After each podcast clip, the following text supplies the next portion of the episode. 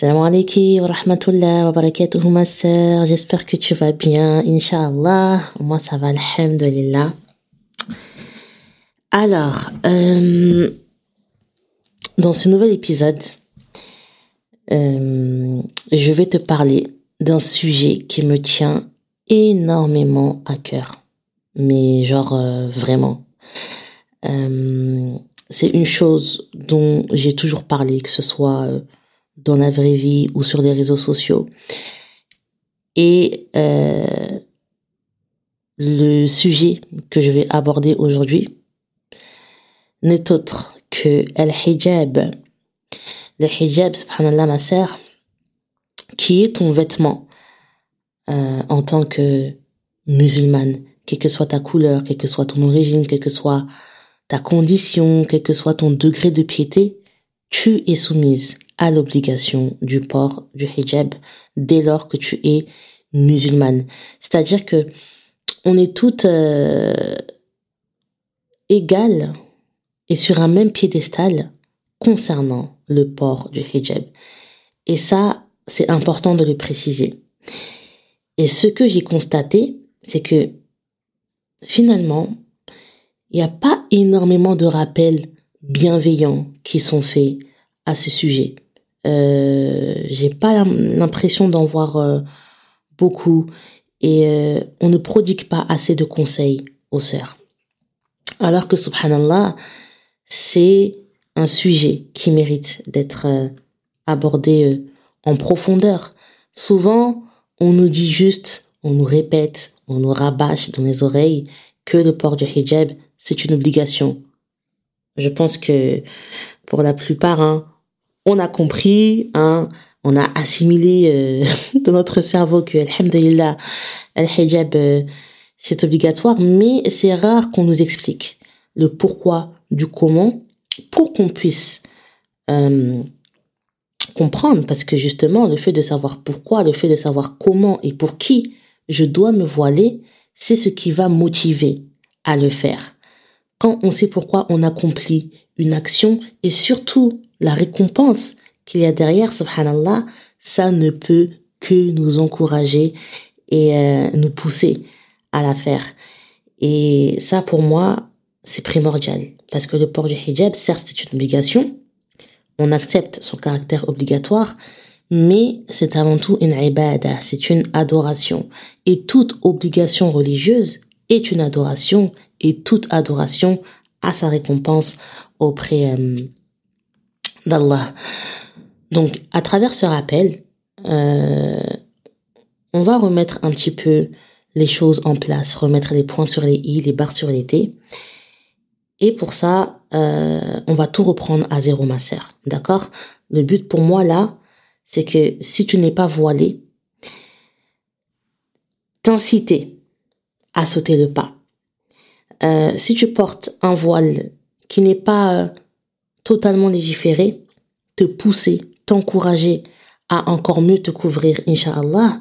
Et si tu es déjà voilé comme moi depuis un moment, eh bien te conforter dans le fait que tu as pris la bonne décision et euh, te motiver à continuer dans cette voie-là, inshallah, parce que personne n'est à l'abri de faiblir, même concernant le port du hijab.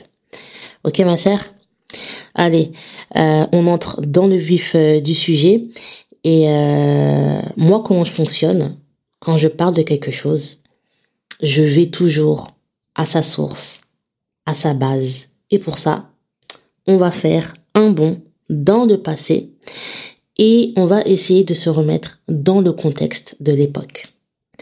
C'est-à-dire à, l'époque de la Jahiliya. Je t'en ai parlé dans, dans l'épisode précédent euh, Al-Jahiliya, c'est euh, l'époque anté-islamique, avant la venue de l'islam. Il faut savoir qu'à ce moment-là, les femmes portaient déjà un voile. Mais la particularité de ce voile qu'elles portaient était qu'il laissait euh, une partie de leur aura à découvert, c'est-à-dire une partie de leur nudité à découvert. Elles étaient voilées, mais ce voile, il laissait apparaître leur cou, euh, leur boucle d'oreille, leur poitrine, leur parure. Et subhanallah, elle déambulait de cette façon devant les hommes en pratiquant ce qu'on appelle at-tabarruj. At-tabarruj, ma sœur, c'est l'exhibition, mais on y reviendra euh, un peu plus tard. Pendant la jahiliya, il n'y avait pas de notion de pudeur, de décence de honte, ni chez les hommes, ni chez les femmes. Hein. C'est-à-dire que les hommes ne baissaient pas le regard devant les femmes, donc devant la tentation, et euh, ils ne se gênaient pas, voilà, de, de les draguer euh, ouvertement. Et les femmes, de leur côté, ne se gênaient pas non plus de les séduire. Mais dès lors que Mohammed a eu la révélation de la part d'Allah et que l'islam a pris place, que s'est-il passé, ma sœur? Pour différencier les croyantes des non-croyantes, Allah il a révélé ce qu'on appelle Ayatul Hijab, le verset 31 de la sourate An-Nur, donc le verset euh, du hijab, dans lequel il dit et dit aux croyantes de baisser leur regard, de garder leur chasteté et de ne montrer de leurs atours que ce qui en paraît et qu'elles rabattent leur voile sur leur poitrine. Et qu'elles rabattent leur voile sur leur poitrine. Ce verset, il faut que tu le connaisses par cœur. Chaque femme musulmane doit connaître ce verset avec le verset 59 de la sourate Al-Ahzab qu'on verra juste après. Hein. Pourquoi ma sœur? Parce que ce sont les seuls versets du Coran dans lesquels on a la preuve claire, nette et précise de l'obligation du port du hijab. Il faut qu'on soit cohérente. On sait que le port du hijab est obligatoire. Hein? Tu veux le porter. Mais tu ne connais pas les versets le concernant. Parce que regarde ma sœur, demain, s'il y a une personne hein, qui vient te voir en te demandant quelle est la preuve de l'obligation du port du hijab et que tu es incapable de lui répondre avec conviction, subhanallah, tu perds toute crédibilité. Et dans le verset 59 de la sourate Al-Ahzab, Allah dit au prophète, dis à tes épouses, à tes filles et aux femmes des croyants de ramener sur elles leur grand voile, elles en seront plus vite reconnues et éviteront d'être offensées. Allah est pardonneur et miséricordieux. C'est clair, c'est net, c'est précis et c'est concis. Là, ma sœur, tu as la preuve irréfutable dans le Coran, dans les versets d'Allah, que le port du hijab est obligatoire. Et subhanallah, qu'est-ce que tu peux remarquer dans ces deux versets? Dans la sourate Al-Ahzab, Allah il dit quoi? Qul li azwajika. Qul li azwajika. Donc, euh, dis à tes épouses. Et dans sourate An-Nur, wa qul lil mu'minati. Et dis aux croyantes.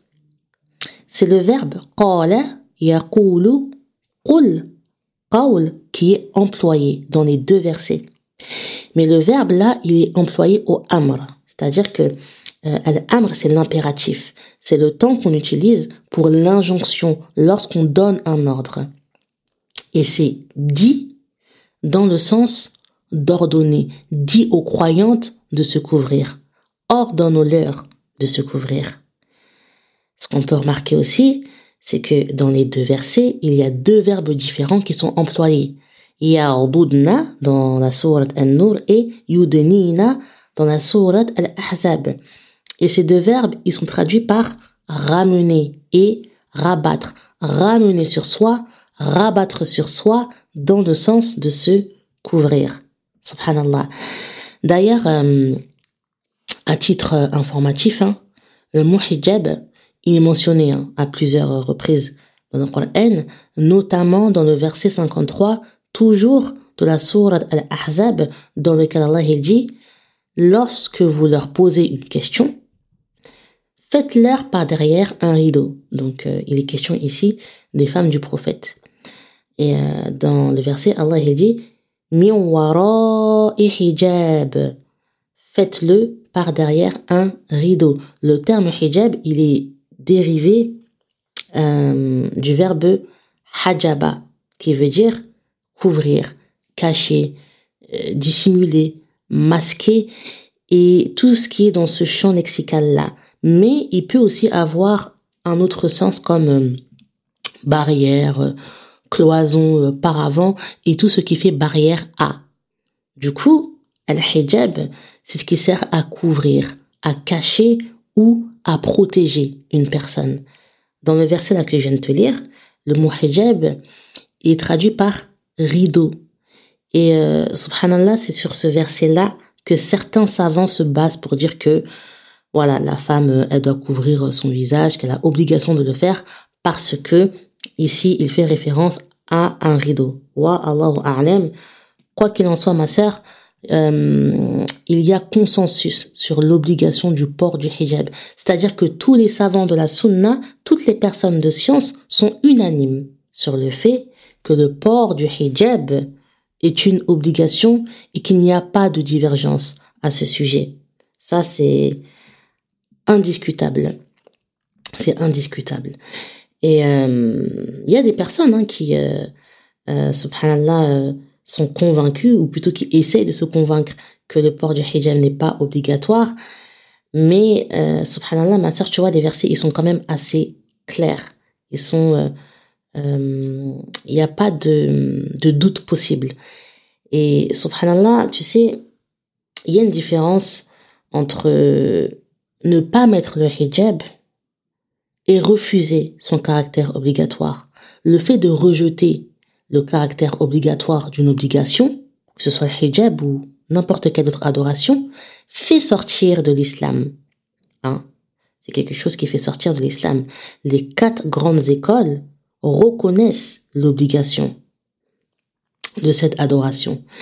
Donc les personnes qui rejettent euh, le hijab, en général, hein, euh, ont une pratique de la religion et une compréhension de la religion qui est erronée parce que tu ne peux pas être musulman, pratiquant, prétendre adorer Allah et suivre la voie de Muhammad sallallahu alayhi wa sallam et refuser le hijab. C'est juste impossible et c'est contradictoire, ça n'a aucun sens. Alors, dans la sourate An-Nur, c'est le terme khumur, hein, khumur qui est le pluriel de khimar, qui est employé pour désigner le voile. Et dans la sourate Al-Ahzab, c'est le terme jalabib. Jalabib, c'est le pluriel de Hein. Ok euh. Et je me suis renseigné sur ces deux termes. Hein. Et euh, Al-Raghib Al-Asfahani, il a dit que à la base, le khimar, non, à la base, le khamr, pardon, à la base, le khamr, et non le khimar, est le fait de cacher une chose. Et on donne à la chose qui cache le nom de khimar. Le khimar désigne la chose avec laquelle la femme couvre sa tête. Parole que tu peux retrouver dans Al-Mufradat, Rarib, Al-Qur'an, page 211. Et l'imam Ibn Kathir, euh, lui, a dit que le terme khumur est le pluriel, est le pluriel de khimar, et c'est la chose avec laquelle on cache une autre chose. C'est-à-dire que le khimar est la chose avec laquelle on couvre la tête. Hein. Donc ça, tu peux retrouver dans Tafsir Ibn Kathir, page 1329. Donc tu vois, subhanallah, euh, les propos de ces deux savants se rejoignent. Maintenant, concernant le djilbab, Shir al-Uthaymi, dans son tafsir de la sourate al-Ahzab, à la page 485, il a dit C'est un vêtement ample que porte la femme et qui couvre sa tête et tout son corps ou la plupart de son corps. Ibn Hazm a dit le djilbab dans la langue arabe par laquelle s'est adressé à nous le prophète sallam désigne le vêtement qui couvre tout le corps et pas seulement une partie du corps. Parole que tu peux retrouver dans El Muhalla d'Ibn Hazm, page 217, volume 3. Si tu as bien suivi, si tu as bien écouté ma sœur ce que je viens de te dire, le khimar est un hijab. le djilbab est un hijab, le niqab est un hijab, le sitar est un hijab. Car subhanallah, toutes ces tenues font office de hijab. Elles font office de hijab parce qu'elles ont euh, comme fonction de te couvrir. En français, nous, on emploie le, mot euh, voile pour parler du hijab. Mais attention, parce que regarde, une femme qui porte un hijab, elle est forcément voilée. Mais une femme qui porte un voile ne porte pas forcément un hijab. Tu vois, tu peux être voilée, c'est-à-dire avoir la tête couverte, avoir les cheveux couverts, sans pour autant porter un hijab. Il y a une différence hein, entre les deux. Ibn Abbas a dit, avant la révélation de ce verset, Ayatul Hijab, donc le verset 31 de la sourate An-Nur, les femmes amenaient leur voile derrière elles à la manière des Nabatéens. Lorsque ce verset fut révélé, elles rabattirent les voiles sur la poitrine et le cou. Puis il dit, ne montrez de leurs atours que ce qui en paraît, c'est-à-dire ne pas laisser apparaître les parties du corps qui portent les parures, que sont les pieds, les bras, la poitrine et la tête, car la poitrine porte le collier, le pied porte le bracelet de cheville, les bras portent les bracelets et la tête porte le diadème. D'après Aisha, une fois sa sœur Asma entra chez le prophète sallallahu alayhi wa sallam portant des vêtements transparents. Le prophète se détourna d'elle et lui dit Ô Asma, quand la femme devient pubère, il n'est admis que l'on voit d'elle que ses parties, en lui indiquant le visage et les mains. Rapporté par Abu Daoud. Que faut-il comprendre de ce hadith? Le fait que le prophète sallallahu alayhi wa sallam indique à Asma qu'il ne lui est permis de montrer que son visage et ses mains induit que tout le reste de son corps doit être couvert. Subhanallah.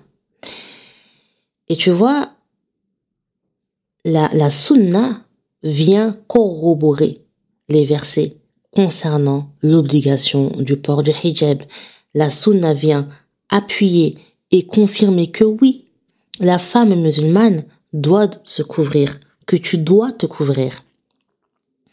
Que la femme musulmane doit porter le hijab comme l'avaient porté les premières femmes de l'islam. Mais attention, attention, euh, le hijab ne se porte pas n'importe comment car ce n'est pas n'importe quel vêtement. Il y a une façon de le mettre. Comme je te disais tout à l'heure, c'est une adoration. Le fait de se voiler est une ibadah. Et l'adoration, quand on la fait, on cherche à ce qu'elle soit agréée d'Allah et qu'il soit satisfait de nous dans l'accomplissement de l'adoration.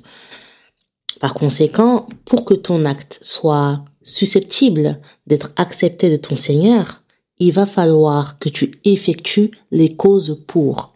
Et parmi ces causes, il va falloir que le hijab que tu portes soit shara'i, qu'il soit légiféré, le fameux hijab shara'i. C'est un mot qu'on entend euh, énormément, qui revient beaucoup, surtout euh, ces dernières années. Euh, et comment faire pour qu'il soit légiféré? Eh bien, en en respectant les conditions. Et comment vas-tu faire pour respecter les conditions du hijab shara'i? Tout simplement en te conformant au Coran et à la Sunna, en te conformant et en te rapprochant euh, de la description qu'on a du hijab dans la religion, ni plus ni moins. Et ça, ma soeur, c'est un point qui est important sur lequel euh, je vais euh, je vais essayer de, détailler au mieux. Parce que tu, tu vois hein, autant que moi à quel point malheureusement le hijab part à la dérive Et il est impératif qu'on revienne aux sources, qu'on revienne à ce qu'était le hijab à la base. Parce que plus le temps passe, plus on s'éloigne de ce qu'il était, subhanallah. Là, on va rentrer dans les conditions du voile légiféré. Ok euh, Alors, je t'explique. Moi, je me base sur celle de Shir el-Albadi, rahimahullah, parce que, à mon sens, ce sont celles qui sont les mieux expliquées et les mieux justifiées. Après, Allahu a'lam. Allahu a'lam, ma soeur. En tout cas, moi, je me base sur celle-ci, hein. D'accord? Alors, la première condition, euh, le voile doit couvrir entièrement le corps. On en a la preuve dans le Coran lorsqu'Allah dit dans le verset 31 de la sourate An-Nur, il dit aux croyantes de baisser leur regard, de garder leur chasteté et de ne montrer de leurs atours que ce qui en paraît et qu'elles rabattent leur voile sur leur poitrine et qu'elles ne montrent leurs atours qu'à leur mari ou à leur père ou au père de leur mari ou à leur fils ou au fils de leur mari ou à leur frère ou au fils de leur frère ou au fils de leur sœur ou aux femmes musulmanes ou aux esclaves qu'elles possèdent, ou aux domestiques, mâles impuissants ou aux garçons impubères qui ignorent tout des parties cachées des femmes. Dans ce verset, le fait qu'Allah nous informe de devant qui on peut montrer nos atours et donc se découvrir, veut dire que devant toute autre personne qui n'est pas mentionnée dans ce verset, on est dans l'obligation de se couvrir tout le corps. Ok? Deuxième condition, le hijab ne doit pas être une parure, c'est-à-dire qu'il ne doit pas être joli et euh, attirer euh, l'attention. Il faut vraiment essayer d'être la plus simple, la plus sobre et la plus discrète possible en évitant de mettre euh, des voiles peut-être euh, un peu trop colorés par exemple, euh, des couleurs qui tapent à l'œil, éviter aussi de trop l'accessoiriser. Car dans la sourate An-Nur, Allah dit et de ne montrer de leurs atours. Un atour c'est quoi? C'est tout ce qui est attrait, c'est tout ce qui a attrait à la parure de la femme et qu'elle n'a pas le droit de montrer devant autre que ses maharim, c'est-à-dire les hommes de sa famille avec qui euh, tu ne peux pas te marier. Et ensuite, le mari et les femmes. En tant que musulmane, quand tu sors voilée, tu dois éviter au maximum d'attirer le regard sur toi. Après, concernant tout ce qui est euh, euh, les, par exemple, les tenues colorées et tout, il y a la notion de urf. Donc ça dépend. Il y a des pays où tu, vas mettre un voile rose, un voile bleu, un voile jaune, ça va pas choquer parce que ça fait partie de la culture. Donc apprendre avec des pincettes. Oula, je perds ma voix. Troisième condition, être épais de sorte qu'il ne soit pas transparent. Le prophète sallallahu alayhi wa sallam a dit, il y aura vers la fin des temps des femmes de ma communauté qui seront habillées, mais qui en vérité seront déshabillées. Elles portent sur leur tête des bosses comme les bosses inclinées des chameaux. Maudissez-les, car elles sont maudites, rapporté par At-Tabarani. Et il a ajouté, dans un autre hadith, elles n'entreront pas au paradis et n'en sentiront même pas son odeur. Or, son odeur se sent à une distance de telle et telle, rapporté par Muslim. Ibn Abdul Bar a dit Le messager d'Allah sallallahu alayhi wa sallam a voulu dire Les femmes qui portent des vêtements légers, qui dessinent le corps au lieu de le voiler, elles sont certes habillées, linguistiquement parlant, mais sont en réalité déshabillées. Et enfin, dernier hadith concernant euh, cette condition, Umm Alqama bint Abu Alqama a dit J'ai vu Hafsa bint Abdurrahman bint Abu Bakr entrer chez Aïcha. Elle, donc Hafsa, portait un voile fin et transparent. Aïcha l'a alors déchiré il lui a dit, ne sais-tu pas ce qu'Allah a révélé dans la sourate An-Nur Elle demanda ensuite qu'on lui ramène un autre voile, rapporté par Ibn Sa'd. Il faut que ton voile soit couvrant, que ton hijab soit couvrant et opaque. Il ne faut pas qu'on puisse euh, deviner ton physique, la forme de ton corps à travers ta tenue, car le vêtement serait euh, transparent. Sinon, ma sœur, de toute façon, ton hijab, il perdra sa fonction. Ok? Quatrième euh, condition, il faut que le hijab, que la tenue, soit large de sorte qu'aucune partie du corps ne soit moulée. Oussama ibn Zayd a dit, le messager d'Allah sallallahu alayhi wa sallam m'a vêtu d'une qutbiyya épaisse que lui avait offert Dahya al-Kalbi. Je l'avais fait porter à ma femme.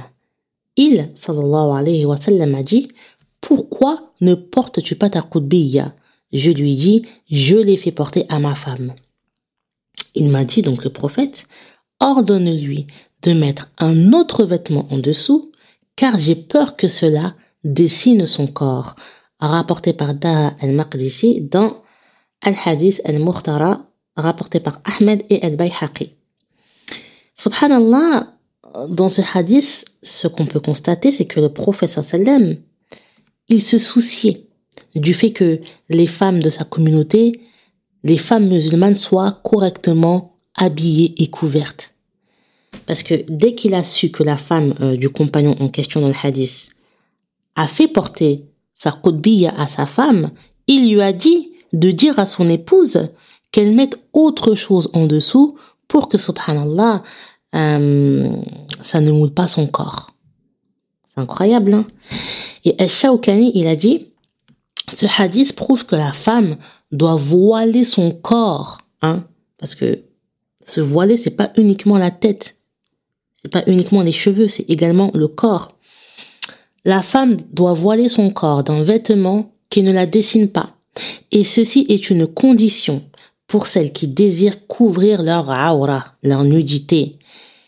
Et il, sallallahu alayhi wa sallam, a ordonné de mettre un autre vêtement sous le qibati, donc la qutbiya, car c'est un vêtement fin qui ne voile pas le corps des regards, mais certes, il le dessine.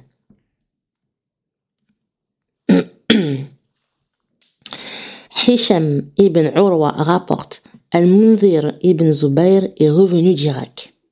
Il envoya à Asma bint Abu Bakr, sa mère, un vêtement de Maur. Maur, c'est un, un endroit qui était fin. Et ce, après qu'elle soit devenue aveugle, il dit, elle toucha le vêtement de ses mains et dit, ouf, rendez-lui ce vêtement. Il dit, ce fut difficile pour lui.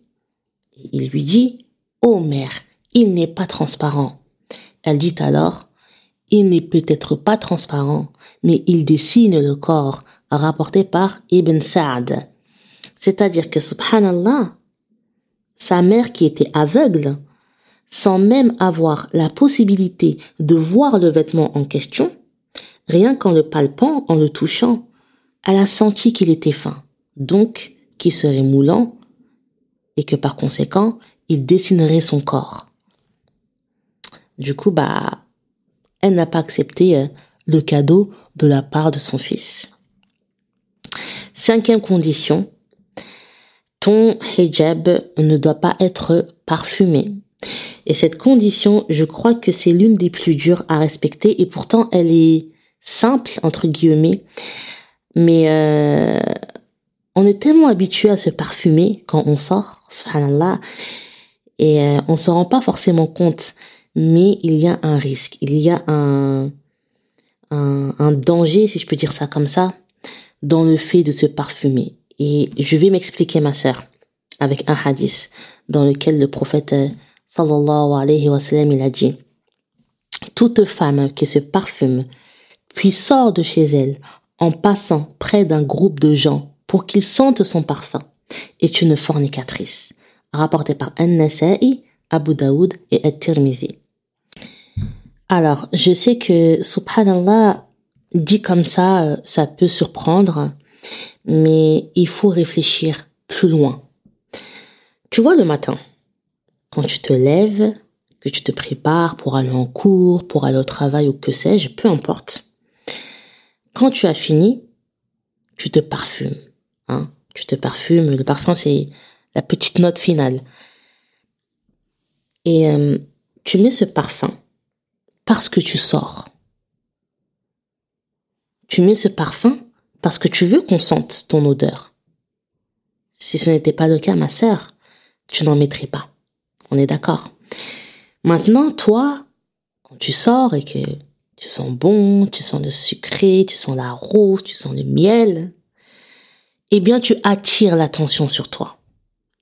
Tu attires l'attention autant des hommes que des femmes. Moi-même, hein, je te dis la vérité, quand je sors et que je sens que voilà, il y a une personne, il y a une femme euh, qui sent très très bon, euh, il peut m'arriver de me retourner sur cette personne tellement que subhanallah son odeur euh, m'a marqué.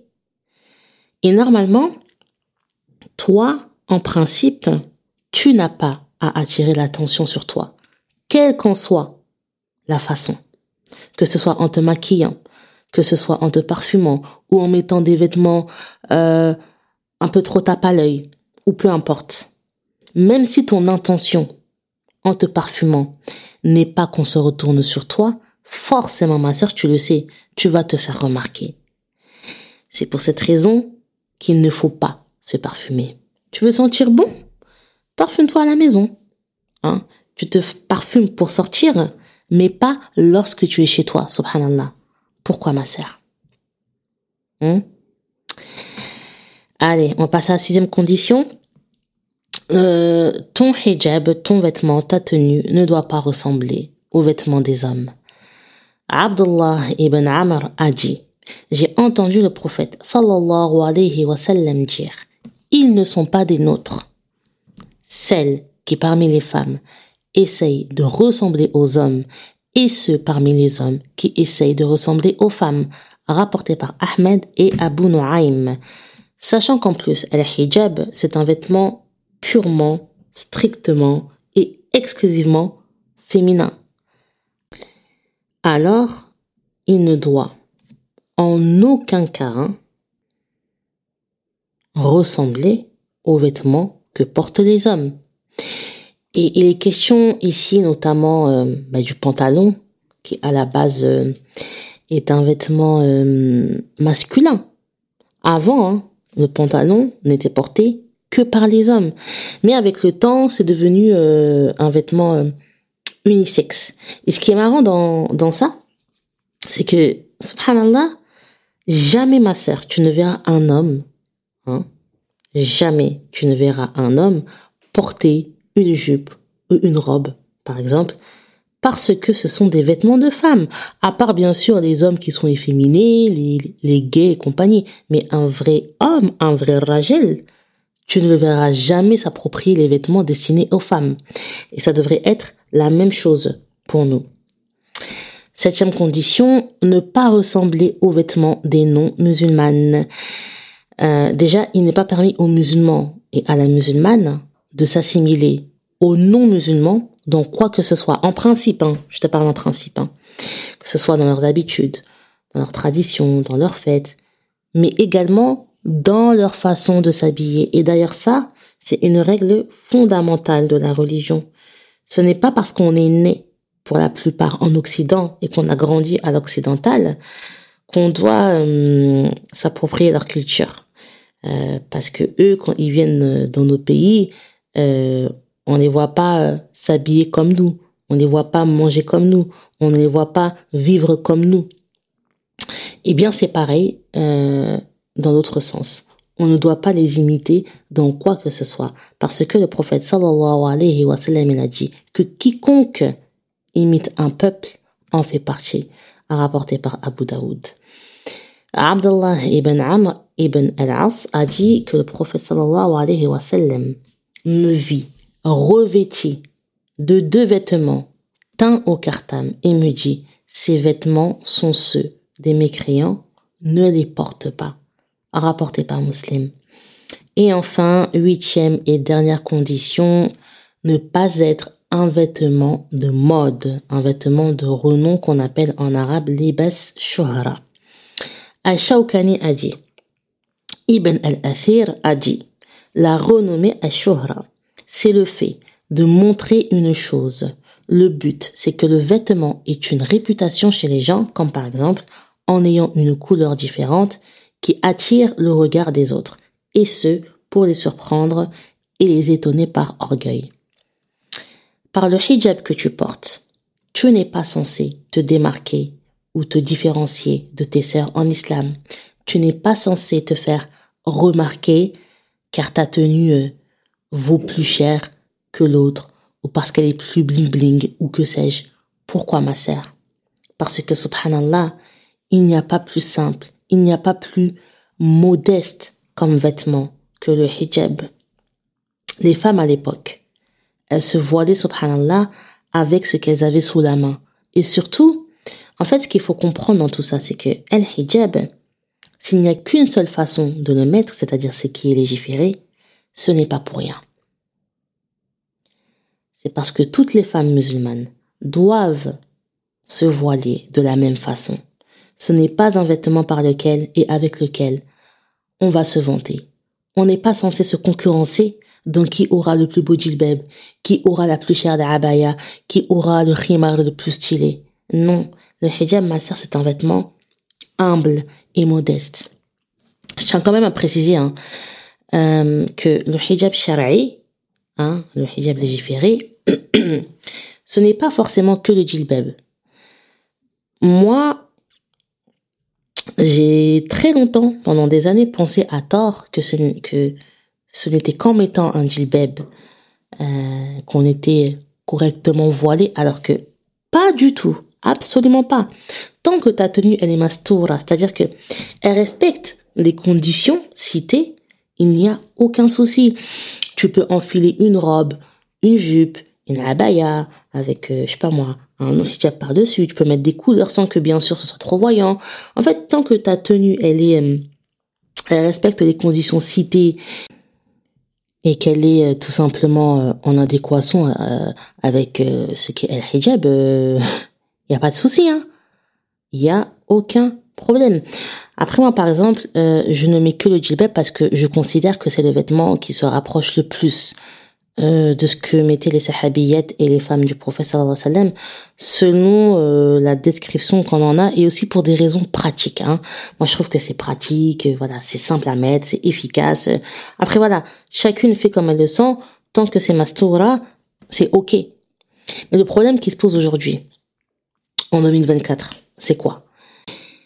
C'est que malheureusement, plus euh, le temps passe et plus on s'éloigne de ce qu'est un hijab. Et vraiment, ma sœur, je constate personnellement hein, que c'est pire d'année en année. On en est arrivé à un stade où je, sais que c'est triste à dire je sais que c'est fort, mais bon, c'est c'est c'est la vérité. Hein. Euh, des sœurs ont certaines des caractéristiques des mutabarrijet. Et les mutabarrijet, ce sont les femmes qui pratiquent at-tabarruj. Et at-tabarruj, c'est l'exhibition. Hein. C'était euh, une caractéristique des femmes de la jahiliya. Et subhanallah, c'est une des caractéristiques des mécréantes. Et il faut que tu saches que c'est interdit. L'exhibition, c'est interdit. Dans le verset 33 de la sourate Al-Ahzab, Allah il le dit, hein, et ne vous exhibez pas à la manière des femmes d'avant l'islam. Et concernant ce verset, Ibn Kathir, il a dit que les femmes avaient l'habitude de sortir, marcher devant les hommes d'une manière éhontée et coquette. Et c'était le tabarruj, c'était l'exhibition de la jahiliya, c'était l'exhibition euh, d'avant l'islam. At-tabarruj, c'est quand une femme met un khimar sur sa tête, mais ne l'attache pas correctement. Alors, ses colliers, boucles d'oreilles, son cou, tout cela peut être vu. Cheikh Abdurrahman ibn Nasir al-Sa'di, il a dit, ce verset que je viens de te lire, hein, euh, signifie ne sortez pas pendant que vous êtes embellis ou parfumés comme le faisaient les femmes des jours de l'ignorance puisqu'elles n'avaient aucune connaissance ou caractéristique religieuse. Parole que tu peux retrouver dans Tafsir Ibn Sa'di, volume 6, numéro 107. Cheikh Al-Albani, rahimahullah, lui, il a dit, At-tabarruj, c'est quand une femme expose sa parure, ses traits corporels et tout ce qu'elle est obligée de couvrir qui peut éveiller les désirs des hommes. Euh, parole que tu peux retrouver dans Al-Mar'atul Muslima à la page 54. Al-Bukhari, quant à lui, a rapporté dans son Sahih, d'après Ma'amar, que l'exhibition consiste à afficher ses charmes.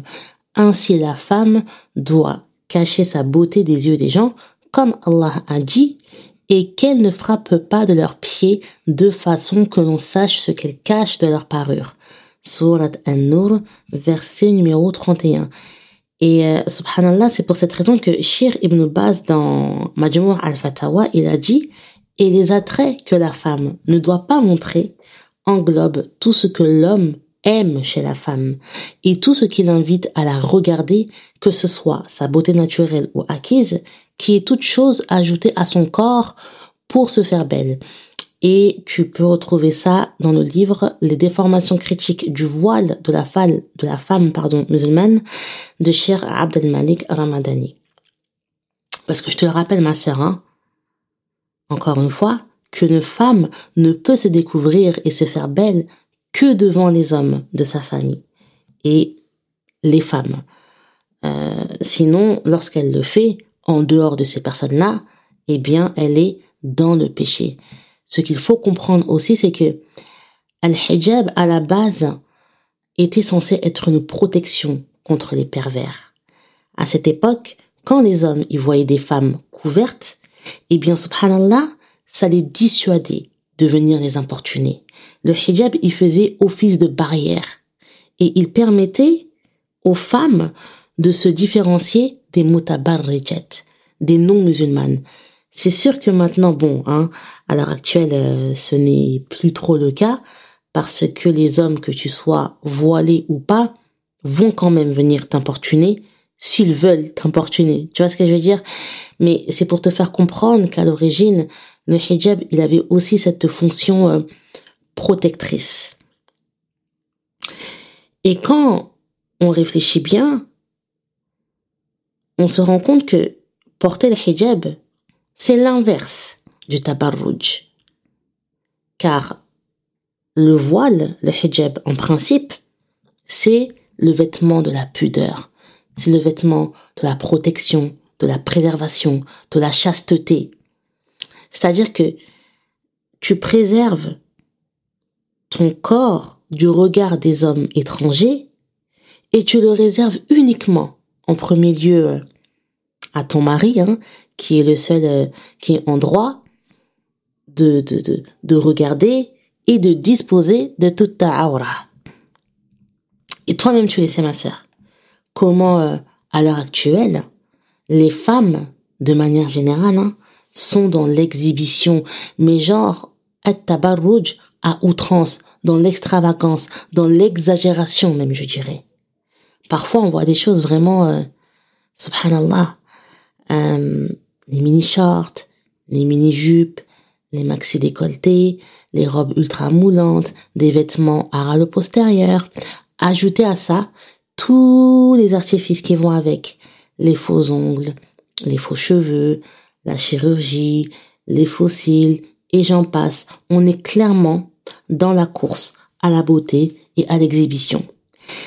Mais le plus grave dans tout ça, en réalité, c'est quand ce sont des femmes musulmanes qui s'habillent ainsi. Pourquoi je te dis ça, ma sœur?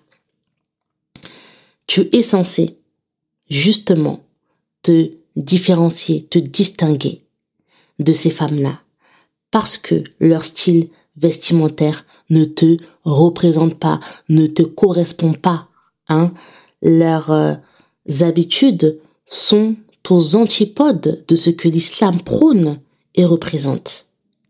Beaucoup de femmes, malheureusement, n'ont pas de limite dans l'exhibition. Après, tu me diras, hein, c'est leur problème. Hein. En vrai de vrai, euh, c'est leur souci. Mais toi, ma sœur, tu es musulmane. Et ta religion, elle t'impose des limites. Hein Et heureusement d'ailleurs, subhanallah. Car quand il n'y a pas de limite, on se permet de faire tout et n'importe quoi. Et donc, il n'y a pas de pudeur, de pudeur. Il n'y a plus de pudeur. Alors eux, leur liberté, hein, elle est dans le fait de se dénuder, et la tienne, elle est dans le fait de te couvrir. Et à cause des réseaux sociaux, en tout cas en majeure partie, on se permet des choses qu'on ne se serait jamais permises il y a des années. Qu'on se dise la vérité, hein. Euh, il y a des sœurs qui encouragent d'autres sœurs à porter le hijab d'une manière qui n'est pas convenable. Turban, voile en arrière, voile qui laisse apparaître les bijoux, voile qui laisse apparaître euh, euh, les baby hair, bras à découvert, mollets à découvert. Pourquoi? Pourquoi ma sœur? Et comme si, subhanallah, ce n'était pas assez, on va ajouter un péché au péché. Full make-up, parfum, pantalon serré, robe serrée. Quand il y a un événement, carrément parfois le hijab, il saute. Un jour, je mets le jilbab.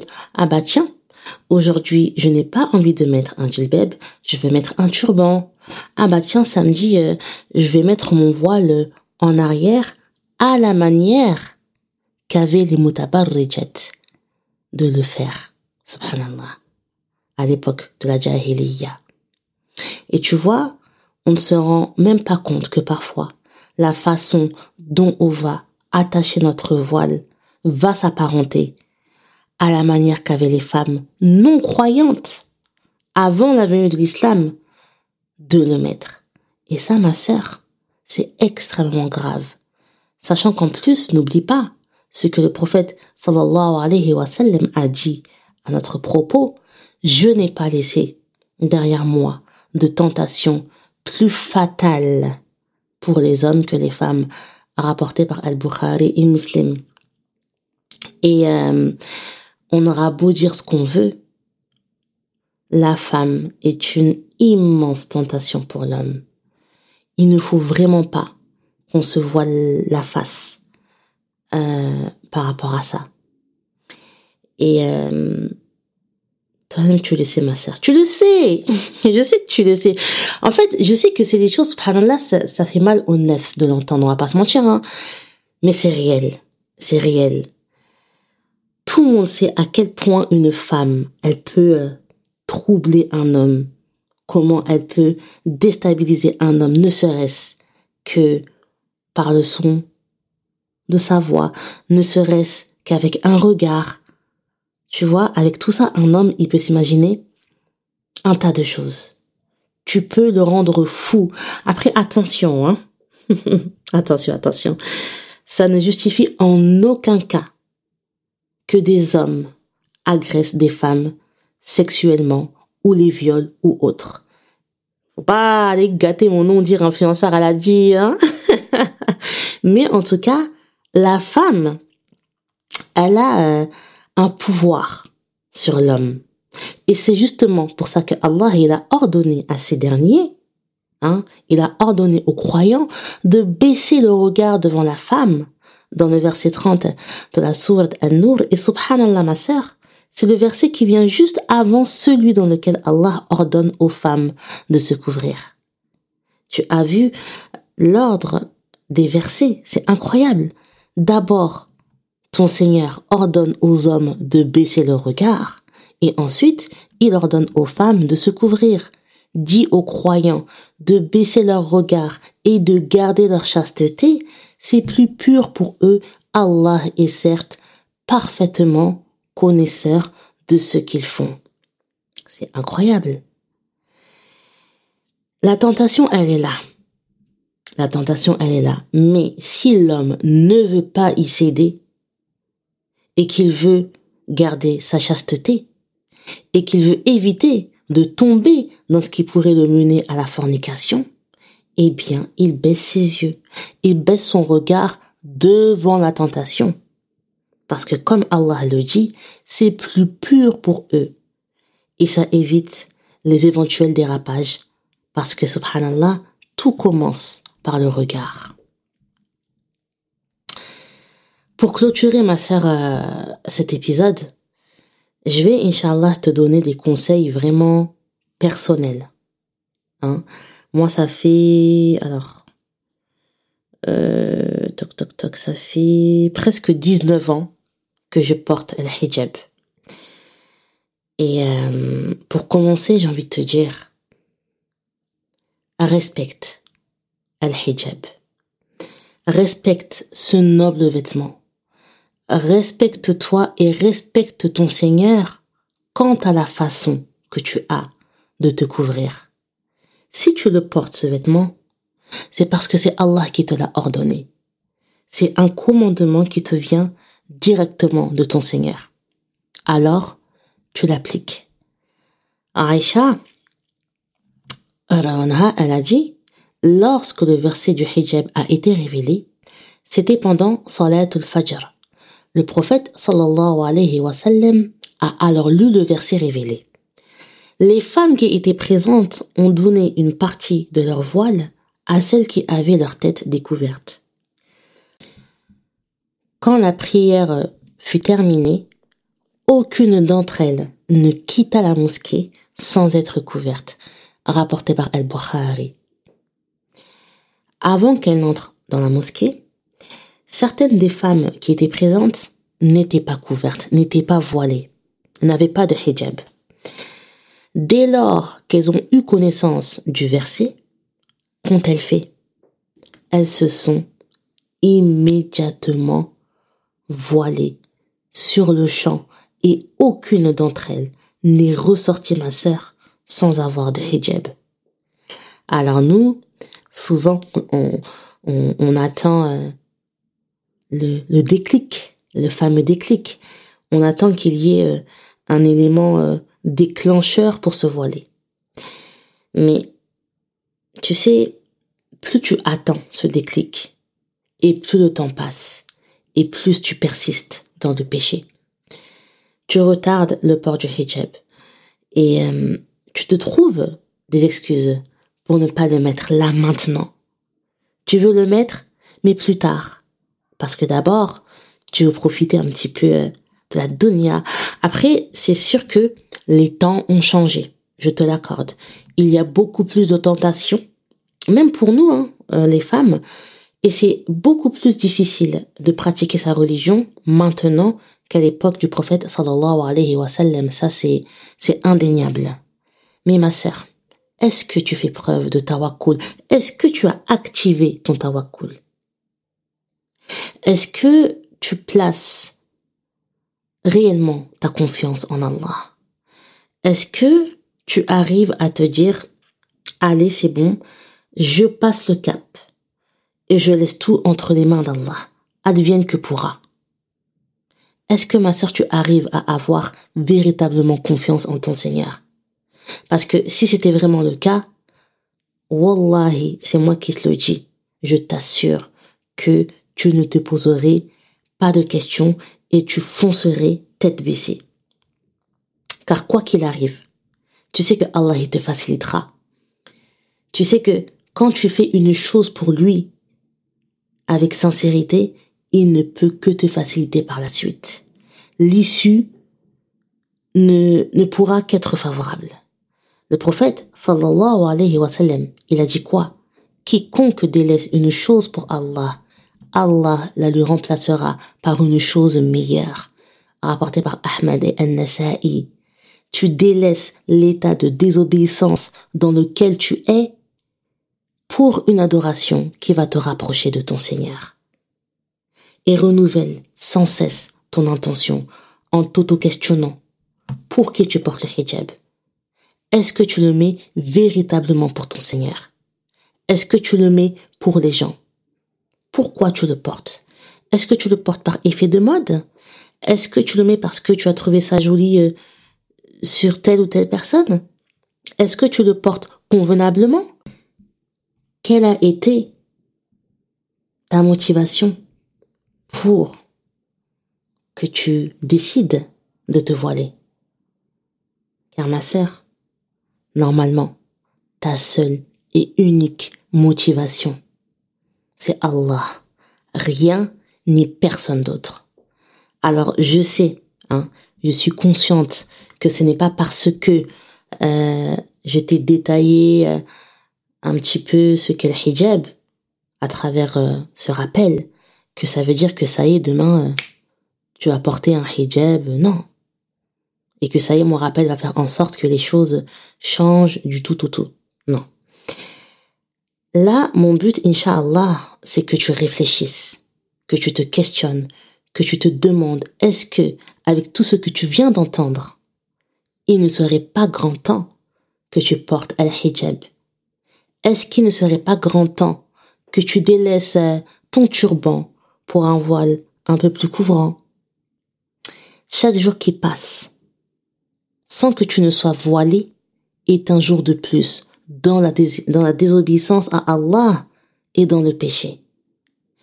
Il faut que tu te demandes aussi, est-ce que en mettant ton voile d'une certaine manière, tu peux être euh, considéré comme étant euh, en état d'adoration auprès d'Allah? Moi, je ne suis personne pour te dire, pour t'affirmer que le voile que tu portes n'est pas shara'i, donc c'est comme si tu n'étais pas voilé. Je ne me permettrai jamais d'émettre euh, un tel avis euh, et un tel jugement. Même si, ma sœur, au fond de toi, tu sais. Parce que si tu poses la question, c'est que tu as le doute. En revanche, si tu veux être considéré auprès d'Allah comme étant une femme voilée, qui porte le hijab, qui s'est soumise à son ordre, tu sais très bien qu'il faut que ton hijab euh, soit porté d'une certaine façon. Parce que l'adoration doit être euh, légiférée. Elle doit être conforme au Coran et à la Sunna pour pouvoir être agréée d'Allah. Et si tu prétends te voiler sincèrement pour Allah, par amour, par crainte et par soumission pour lui, alors tu dois le porter comme il te l'est décrit dans le Coran et dans la Sunna, ou du moins euh, d'une façon euh, qui s'en rapproche le plus possible. Al-hijab, ma sœur, c'est le vêtement d'Allah et la façon dont tu le mets et le comportement que tu as avec doit être euh, en accord et en adéquation avec celui pour qui tu le mets, c'est-à-dire ton Seigneur Allah. Mais tu sais, euh, je vais te dire une chose, plus tu avances dans la religion, plus ta pratique est assidue et rigoureuse, plus tu en apprends et plus ta foi va augmenter. Et plus ta foi augmentera, plus tu auras l'envie. En fait, non. C'est plus que de l'envie, subhanallah. Tu ressentiras le besoin irrépressible de porter el hijab. Ça deviendra une évidence, inshallah. La femme musulmane ne peut pas être accomplie tant qu'elle ne porte pas le hijab. Sans ça, tu peux être sûr qu'il manquera toujours un élément phare à ta foi et à ta pratique. Tu auras beau accomplir toutes tes prières à l'heure, jeûner tous les lundis, tous les jeudis, euh, jeûner les trois jours blancs, te lever la nuit pour accomplir des prières nocturnes, tant que tu ne porteras pas el hijab, il manquera toujours quelque chose d'indispensable à ta personne. Et parfois, Ça va t'arriver d'avoir euh, des baisses de foi. Ça va t'arriver de flancher, de douter, de te poser des questions, d'avoir des was-was, hein, et parfois même l'idée de retirer ton hijab ou de le raccourcir va te traverser l'esprit. Mais ma sœur, si je peux te rassurer, déjà, la baisse de foi, c'est normal. D'accord? On, on passe tous par des moments de faiblesse. Personne n'est infaillible. On est des êtres humains, on commet des péchés, on commet des fautes, on fait des erreurs. Et d'ailleurs, dans la sourate euh, An-Nisa, dans le verset numéro 28, Allah il a dit Mais Allah veut vous alléger pour vous vos devoirs, car l'homme a été créé faible. Mais attention, ça ne doit pas être une raison pour euh, tout délaisser, et notamment délaisser le port du hijab. Souvent, qu'est-ce qu'on entend? Ouais, vas-y, j'ai une baisse de foi, je me sens hypocrite, je fais trop de péchés, alors c'est mieux que je retire mon voile. Euh, voilà, c'est souvent c'est ce genre de discours euh, qu'on entend. On pense à tort que le fait d'être voilé et de commettre des péchés fait de nous des hypocrites, que ce n'est pas compatible. Et donc, tu choisis, ma sœur, de retirer le hijab parce que c'est plus facile. Mais tu sais, euh, où est-ce qu'elle est l'hypocrisie en réalité? Elle est dans le fait de prendre ce prétexte de la baisse de foi ou n'importe quel autre prétexte ailleurs pour retirer le hijab. Et pourtant, le prophète sallallahu alayhi wa sallam, a dit que tous les enfants d'Adam sont des pécheurs et les meilleurs de ceux qui commettent des péchés sont ceux qui se repentent. La solution, c'est le repentir, ma sœur. Hadith rapporté par At-Tirmidhi. Voilé ou pas, tu n'es pas à l'abri du péché. Absolument personne n'est à l'abri du péché. En tant qu'être humain, tu dois te battre. Tu dois combattre ton nefs et revenir à Allah en effectuant at-tawbah, le repentir. De toute façon, c'est plus facile hein, de céder euh, et de retirer son hijab plutôt que de décider de combattre son âme et de s'efforcer de le garder. Et le musulman, la musulmane, est aussi éprouvé dans sa foi. Et Allah, il le dit hein, dans le Coran.